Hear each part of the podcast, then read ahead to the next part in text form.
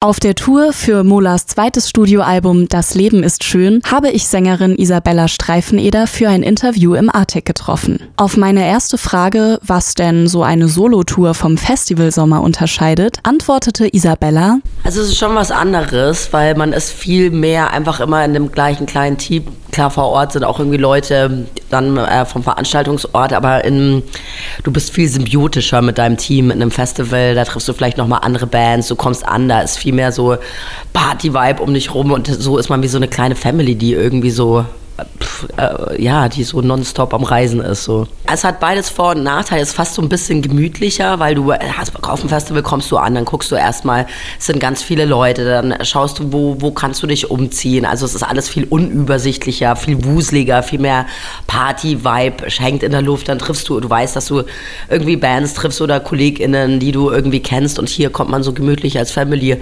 an und dann isst man irgendwie ein Humusbrötchen und trinkt einen Tee und man ist viel mehr unter sich. Es auch total schön irgendwie. Gerade weil unser Festival Sommer auch echt äh, ereignisreich war, habe ich total Bock irgendwie jetzt auf Touren, aber es ist schon ein bisschen was anderes auf jeden Fall.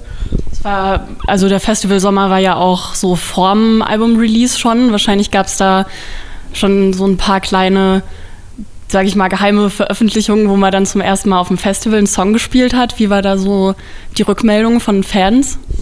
Ja, das war schon voll spannend. Wir haben aber tatsächlich Das Leben ist schön, wie die Platte ja auch heißt und äh, eine Single, haben wir das erste Mal auf unserer Mini-Tour Tour im Herbst gespielt. Und da ist man natürlich schon aufgeregt irgendwie. Und es war tatsächlich auch so, dass boah, jetzt, äh, dass das wirklich ganz eigentlich äh, so aus dem Nähkästchen geplaudert, Teile vom Label sich nicht so ganz sicher waren mit dem Song irgendwie.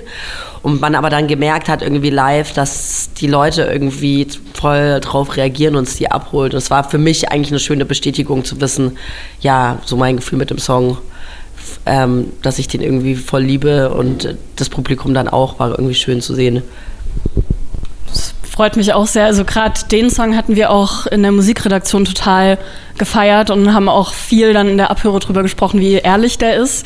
Und ich würde sagen, das ist schon vielleicht auch so ein Alleinstellungsmerkmal von Mola. Also das passiert, glaube ich, in fast jedem Interview, dass über die Ehrlichkeit von der Band gesprochen wird und von den Lyrics auch.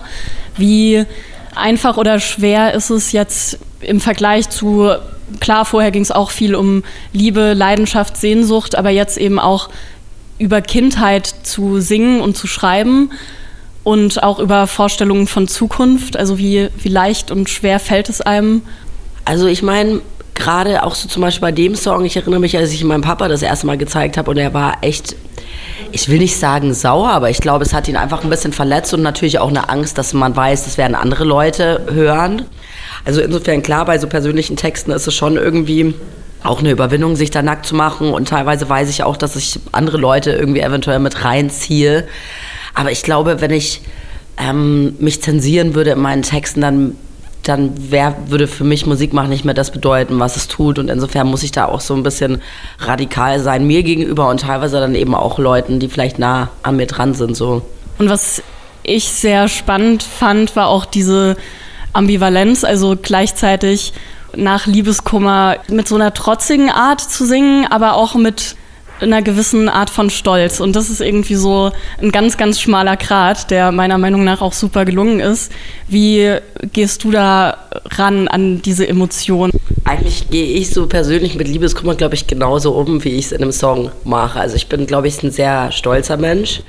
Aber ich bin auch ein reflektierter Mensch. Also es ist ja irgendwie so ein, eigentlich bin ich zu stolz für Liebeskummer und ich verarsche mich eigentlich ein bisschen selber so dafür, dass ich es mir eigentlich nicht eingestehen kann und weiß aber eigentlich genau, was abgeht. Und ähm, ich glaube, genauso gehe ich ein bisschen mit Liebeskummer oder vielleicht generell auch manchmal mit Niederschlägen im Leben um irgendwie ein gewisser Stolz, aber einfach auch mit einem Augenzwinker. Ich glaube, es ist total wichtig, sich auch selber nicht zu ernst zu nehmen in vielen Dingen. Also ich finde, so ein kleiner Humor schadet nie.